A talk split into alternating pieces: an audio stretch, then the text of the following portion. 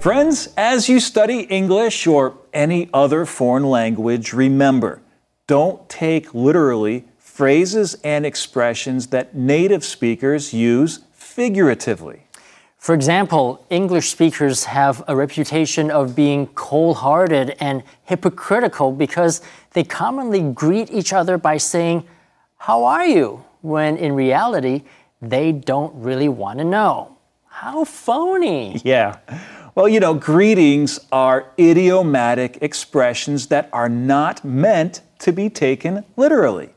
Let's travel around the world for a moment and look at how people from other cultures figuratively greet one another. In South America, there's an Aboriginal tribe that uses the phrase, Do we exist? Why, yes, I believe we do. In the African country of Cameroon, there's a people group that greet each other with the statement, I sharpen your teeth. Uh, no, thank you. And one Native American group in Florida uses the phrase, Brother, have you returned alive? If I don't answer, does it mean I haven't?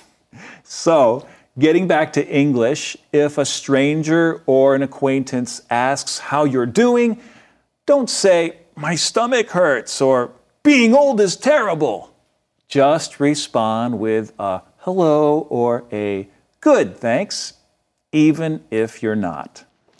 当外国人跟我们打招呼说 “How are you”，你如果刚刚才拉肚子，现在又想吐，你会说 “I just had diarrhea and I feel like throwing up”，还是说 “Fine, thanks, and you”？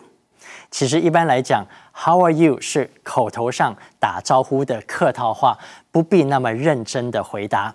其实世界上还有很多语言的打招呼用词是不能照字面的解释。像南美洲的原住民见面会问 “Do we exist？” 我们存在吗？在非洲的克麦隆，人们会说 “I sharpen your teeth”，我把你的牙齿磨尖。在北美呢，有一个原住民的一族会彼此问候 “Brother, have you returned alive？” 兄弟，你活着回来了吗？